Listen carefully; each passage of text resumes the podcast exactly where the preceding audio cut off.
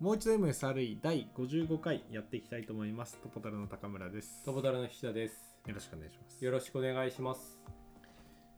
先週か先々週ぐらいにはい。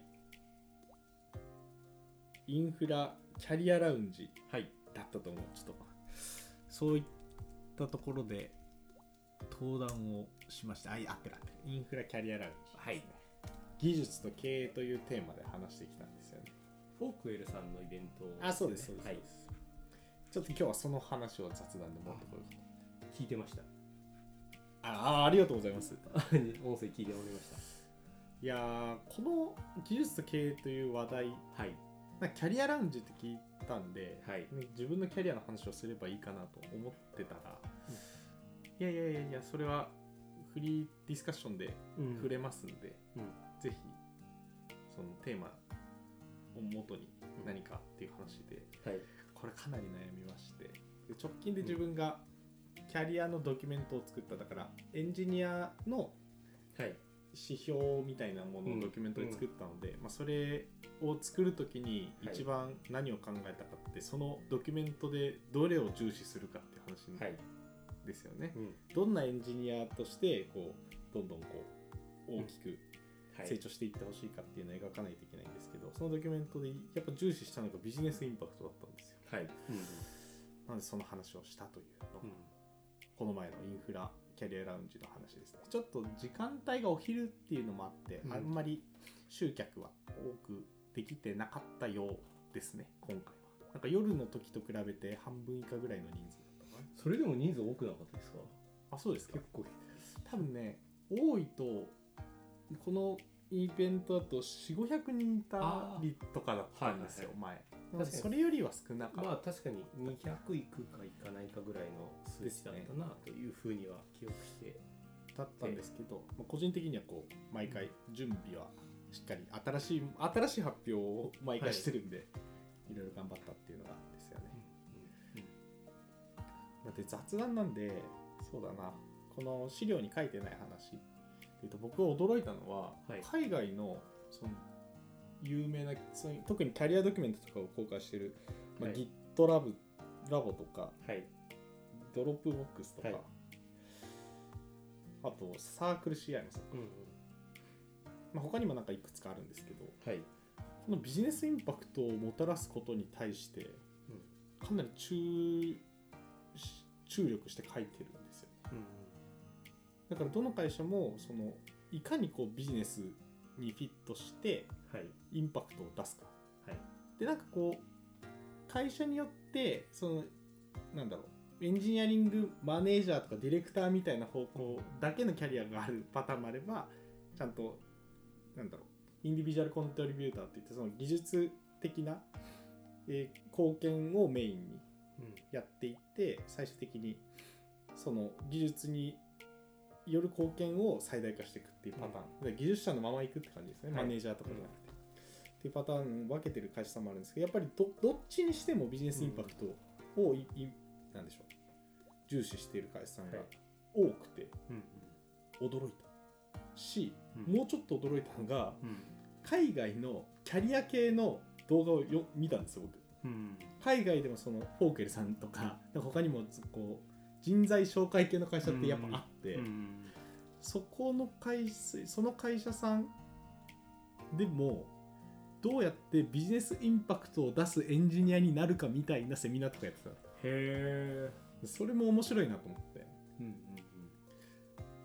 なんかそうそういうところが全体的に重視されていっているのかなっていうのをなんとなく感じながらうん。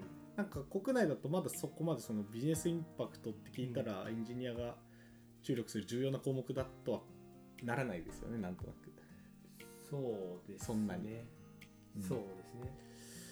まあ、なのでそこが意外でした確かにそうそうですね。あの、なんでしょう、IT の業界、割とこう長く言いますけど、エンジニアの評価という観点で、割とビジネスがくっつくケースっていうのは、なんていうか少少ないというか、うんうん。その例えばそれがシステムインテグレーターだったりとか自分たちの技術力というものを売りにしている場合においてはそのビジネスインパクトでいわゆる売り上げみたいなものがひっついて評価にされたりみたいなのは言ってあったりするような気がするんですけどとはいえそれもプレセールスだったりとか、うんそうですね。エンジニア、えーセールスにくっつくようなエンジニアは、うんそういうような評価を受けがちでどちらかというと完全にデベロップメント側というか手を動かすみたいなところの領域においてはあんまりそういう評価ってないなっていうのをずっと感じてはいて、はいはいはいはい。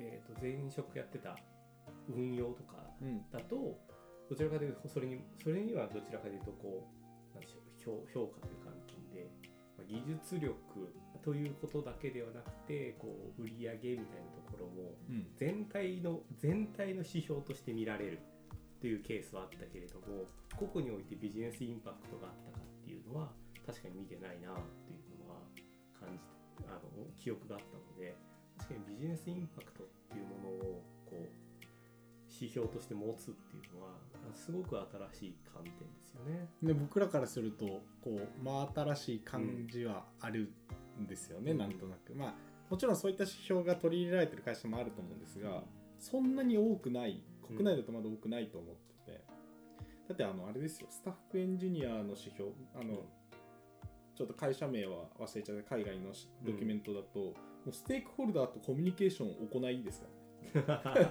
その満たすべきなんていうんでしょうコード指標みたいな、はいあもうそこ通過な感じなのみたいな。はいはいはい。要求を認識した上で技術的な戦略を練り実行に移せるみたいな。でそのプロジェクト複数回すみたいな。でその遂行を自分の責任範囲でやるみたいな、はい。すごいことになってまあすごいんですよ。もう4段階先ぐらいのキャリアなんで、はいはい。ものすごいことになるわけなんですけどそれにしてもなんかもうビジネスと技術の融合というか、より大きな仕組みでビジネスとか技術をまあ回す。うん。うんなんかよくその僕の発表でも話したんですけどテクニカルレバーって言ってはい。そのテコを使えと。うん。自分が持ってる技術をテコとしてその与えて大きなインパクトを出す、うん。これに全て集中しろってういうん。話をしていてでどこだっけかな？ヤフーあそうだ。かなり著名な、えー、と技術えスタッフエンジニアとかいうかい、えー、と本を書いた作者の方とかももう10年ぐらい前にブログにしてたりしてるんですけど、そのキャリアの話とかっていうのではなくて会社自体が自分たちが持ってる技術を最大限に生かしてビジネスをしろっていう。う、それが重要だっていうことを最近別の会社の何々さんと話したんだよねみたいなブログにしてて、んうんで僕が例に出したのはそのヤフーヤフーの取り組み。米米国のヤフーの取り組みで検索の機能をオープン化してそれをちょっとずつサービスにしていってそのヤフーっていうプラットフォームを使ってなくても他の会社でそのヤフー検索の機能を移植してそれの利用料を取るみたいな。うん。でそうするとヤフーが持ってる検索っていう技術はうん。変わってないんですけど利用するケースが増えるんで、いっぱい売り上げ上がるじゃないですか、うなんかそういう頭の使い方をしながらビジネスを拡大していけみたいな話もあったりして、 technical lever っていう言葉一つキーになってるんですよね。キャリアでもそうだし経営戦略でもそうだし、うんなんか tech company にいるのであればなんかその観点とかそういうセンスをうん。要求されるんだろうなそうでしょうね。それはね今回登壇をするにあたって僕は学んだことですねなるほどなと思って。まあ、ただ僕がそのキャリアの会社の人間ではないので、はいはいはい。そうそういうテクニカルレバーがキャリアで重要だぞっていうのもおこがましいと思って、はい。まあ、ビジネスインパクトを出すためのエンジニアリングのし観点としてはこういうのがありますよぐらいで話はとどめたんですけど、うんうんまあ、ちょっとトポタルを考える上ではなんかあそういう考え方かなり重要だなと思って。だから僕らは SRE っていうはい。ところにかなり強いそのドメインに強い技術要素、技術のなんか知見があるので、はい。それをバンバン活かして会社をを大きくする。っていうのをや考える必要があるだろうなそうですね。うん面白いな。ビジネスインパクトをどうもたらすかか。そう技術で。技術で。ちょっと長くなっちゃいましたね。いや全然いいですよ。意図せず。そう。いやすごいね学びがあったんですよね、ステークホルダーと話せるとかっていうじゃなくトボタルなりにどうやってこうビジネスインパクトをもたらしてソフトあの技術でもたらしたのかっていうのは自分たちなりに言語化してみるとなんか面白いいい指標が一個できそうですね。そうですね。うん。トボタルがもトボタルであればね、うん。まあ、トボタルじゃなくてもいいんですけど、うん。その自分が所属している会社の技術っていうものを多角的に捉えて、うん。それが原動力となってビジネスになっているところうん。をまず整理するだけでもなんか考え方が広がるし他にないかとかうん。うんもう少し改善したらできないかみたいなアイデアって考えたことがあんまないと思うんで、うん。もうビジネスはあるもんだからね基本的にはい。会社入った時点で、うん。なんかその考え方はね面白い思そうですね。例えば今ワルブってインセントレスポンスの SaaS 作ってますけどはい。その取り組みとかを別のところで簡単にそうなんだろうな、まあ、横展開というかはい。別の使い方というか活用の仕方とかを考えてみてもいいし、うん。そうテクニカルを中心にテコを動かすテコを使うというのに集中してビジネスを広げるとな大きくなるんだなっていううん改めて思いましたね、はいありがとうございます。早速本編に行きたいと思いますはい。今日は13.4からプロダクションのプッシュから、いやプロダクションへのプッシュからいきます。じゃあ前回の振り返りからいきます、はい。前回は17.3.3速度の重要性の話をしました、まあ、テストは早い方がいいっていう話なんですけど、まあそれは分かっていてただ一方で実際にテストをたくさん書いて実行しようとするとものすごい量になると。うん。でそれが、えー終わらなかったりとか、うんまあ、現実的に全部をやろうとしたら不可能なシーンっていうのはたくさんあると、うん。なので適切なものをきちんと絞って迅速に処理するっていうのはまあ重要だという話が、まあ、最初に言いたかったこの章で話したかったことだったと思います。で後半では2万1000うんというシンプルなテストを持つサービスを例に出してじゃあそれらが全部、えーきちんとユーザーに不快感を与えずにテストをする環境を考えるとどうなるでしょうって言った時に99.9999とうん。69ですかな？うん。のパーセントの正確性で実行しなければならないっていう風になって最後ウームで終わったっていうはい。これ覚えてますよね 覚えてますね。はいまあ、なので、まあ、現実的にこのたそんなにテストがあるものを正確に実行するのはかなり難しい、うん。らここでうーんってなってるってことはやっぱりその毎回毎回全部のテストをぶん回すのが良いという話をしてるというよりは適切なテストのスコープを実行できるような仕組みを作った方がいいという話だとはい。解釈しております私わかりましたはいまあ、ちょっと結論がねこ 今回もそうなんですけど結論がちょっとかけがちなので、はい。まあ、はい。意訳という感じになるんですけれどもはあ、わかりました。はい。じゃあ早速、はい今日行きましょう。はい17.3点プロダクションのプッシュ。はい。はい。ここ読まれました？読みました。はい。はい。難しいですよね。うん。なんか今日話す内容の後半とかってちょっと意味が本当に取りづらいものが多くてですね、はい。その専門知識云々というよりはこうはい日本語をの意味を取るのもちょっと難しい、うんまあ日本語が間違ってるわけではないんですけれどもはい。その英文を日本語訳する時の独特の難しさみたいなのはいはいはい。あるし、英文の時点で難しいという問題もあって、なるほどね。はい、なんかちょっと難しかったんじゃないかなと思います。まあ、今回は、まあ、もう一度でも SRE っていうこのポッドキャスト自体もそこまでそのコテコテのエンジニアの方向けではないのではい。ある程度簡単に説明できるといいかなと思ってあありがとうございます。はい、じゃあプロダクションへのプッシュとはい。いう話なんですけれどもここで最初に話してるのは何かっていうとプロダクション環境と開発環境、はい。これを分けて運用してる時代の話を、まあ、例としてまず出してます、はい。まあ、旧来従来型の環境っていうのは開発環境があってはい。でじゃあ開発コードができましたってやったらじゃあプロダクションにプッシュするんであとお願いしますみたいな、したいんであとお願いします、そうするとインフインフラストラクチャーを見ているエンジニアがそれをアップデートするようなうん。ことだったりそのアップデートする前の、えーテストとかをやっってっていう分担があったと、うん。でそれは、まあ、前はよく頻繁にそういった環境はあったけれども、うん。SRE を実践する上では、まあ、弾弾力性が低下しちゃってプロジェクトの速度低下につながりますよという話をまずしています。はい。はい。まあ、なので、まあ、そこは、えーとできるだけ可能な限り近づけた方がいいとうん。いう話がまず主張としてある。はいんですね。うんうんはい、なんですけれどもまあじゃあ必ずしも一緒にすることができるかっていうとそうではないことも解釈していて、まあ、開発環境と本番って常に一緒にするの難しいんですよね。で一緒にするのが難しいってことは何が起きるかっていうと本番環境の状態を開発で再現するためにマイグレーションをしないといけない。そうでマイグレーションをするリスクっていうのもやっぱりある。うんはいまあ、なので、まあ、そこら辺のバランスをとってやっていく必要がある。うん。っていう話なんですよ。なるほどはい。まあ、パーッといきましたけど、どうん。で特にマイグレーションは、えー、とあ最後に例があってここもちょっと難しいんですけれどもうまく説明できるか分かんないですけど、はい。えーとここで話してるのは統一されたバージョン管理と統一されたテストというシナリオを考えてみましょうと。で分散アーキテクチャのマイグレーションの失敗はどういった影響を持つでしょうかと。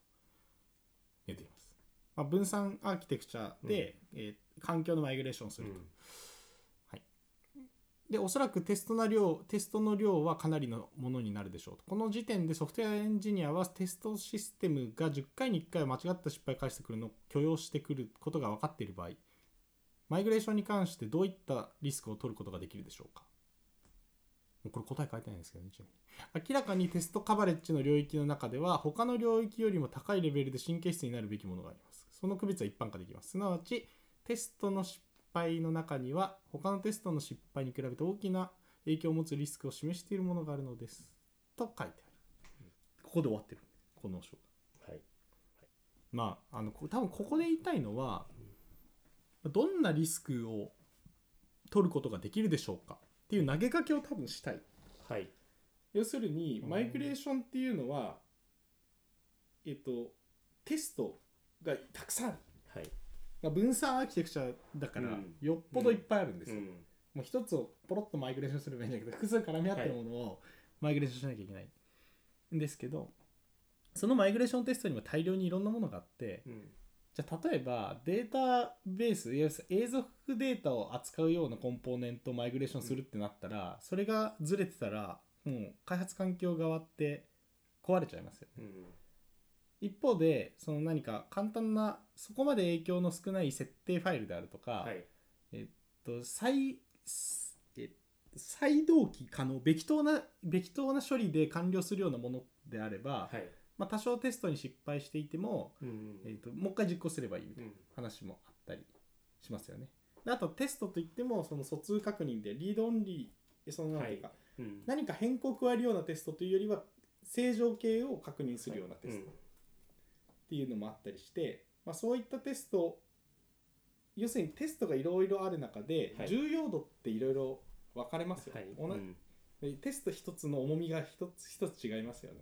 それを区別して理解した上でこのマイグレーションっていうものを考えましょうという話をしてるんじゃないかなと思います。うんなんでこうした方がいいですよっていう話をするというよりはその考える視点を与えてくれる章と理解しましなるほどねたはいうんこんな感じかな。はい。なのでプロダクションへのプッシュ。これはシームレスに行うのがいいけど開発環境と本番環境っていうのは完全に同期するのは難しい。うん。もちろん一緒の方がいいけど。はい。まあ、かといって完全に隔たりがあるような状況だと開発のスピード遅れちゃうんですよね。うん。だからマイグレーションをいい感じにやろうって話になる。うんん。ですけどもマイグレーションのリスクっていうのは確実に伴うので、うん。じゃあリスクを許容しながらテストを回して安全に行うって話になるうん。けどテストの量が多いんでそれも真面目にやろうとしたらいつまでたっても終わんない。うん。ってことであればテストのテストのえっと神経質になるべきものっていうものを洗い出して、まあ、どのテストが失敗したらまずいかっていうものを明らかにした上でその環境のメンテナンスをしていこうという話をしていなるるよりかなり実践的なはず、うんうんうん。そういった話をしようとしてるんですが何とも難しいという。今日はだから本文をベタ読みしないで僕の役でそういう話してたんですけど。あはい。そうか。あなるほどね。なんかこの区別は一般化できますって言ってるのはそう。っそう一般化できるのは発見なんですよ、ていうことなんですね、うん、ああなるほどな。確かに。そっかそっか。大大事なところと別に大事じゃないところっていうのが区別されて、うん。大事なところだけちゃんとテストを回せるようにするのがいいんじゃない？じゃあそれってあなたのシステムだったらどういうことかは考えてねっていうような示唆ってことですかね？えっと前半は重要な、えっとその前回のポッドキャストで話したのは、はい。えっと適切な領域に絞ってテストがはい、できるといいっていう話なんですけどそれが話してたのは、スコープを明らかにしてテストを回しましょうっていう話であって、え不要なテストをん？え確実に実行できるようなテストは実行しなくていいって話ではないんですね。うんうんうん。あくまでも必要なスコープでは100%きちんとテストを実行しましょうと。はい。なんですけどその変更に影響のないところのテストを回す必要がないって言ったら前回。うんで今回は、えー、と全部テスト全く同じでその特定のスコープでテストを全部回した方がいいって話なんですけど、うん。おそらく分散アーキテクチャを前提に話してるんで、はい。10回に1回は失敗するだろうと。うん失敗した時に「おっやば」ってなるわけじゃないですか、ただそのリアクションをどうやるかっていう話にも失敗したテストにもよりますよね。うん。でそういうのをあらかじめカテゴリーした上で、えーそのテストとかメンテナンスに挑みましょうという話だと思いああなるほど。そうそういうことか。難しいんですけど、ははい、ははそういった内容かなと思います、はい、なので、まあ、10, 10回に1回誤った答えを返してくるはい。ものでもそのもう一回実行すればうまくいくものとそうじゃないものもやっぱありますよね。うん。はい。まあここで例で出たようにテストが誤って失敗して誤ってテストが失敗を返してくれるケース、本当はできてるのに、うん。ことや状況が極めて急激に悪化することが分かっている場合、うん。マイグレーションに関してどういったリスクを取ることができるでしょうか。と言ってるんですね。はい。なるほどね。うん間違っ、うん、失敗するけどその失敗がどういうものだったかっていうのを理解する必要があるんだ。そうテストが誤っている可能性もあある。加味うん。だから想定した上で、うんマイグレーションをどうやって行っていくかっていう話ですね。うんはいまあ、なんか具体的なケースが書いてないのでちょっと難しいんですけどそのテストにあまりにも時間かかる場合ってうん。いくつかのテストが失敗してるけどマイグレーションを実行するシーンももしかしたらあるかもしれないその場合だとリスクをはらみながらマイグレーションをやるってことになりますよね、はい。でもその失敗するテストの内容によってはまあこれであれば多分大丈夫みたいなはいはいはい。感じでできるシーンもあるだろうし、まあこのエラーが出てる状態でマイグレーションできないよねって話もあるかもしれないですよね。はいまあ、そんな感じで、まあ、テスト項目が大量にあれば10回に1回間違ったテストを返し間違った結果を返してくるものが大量にあるはずで、うん。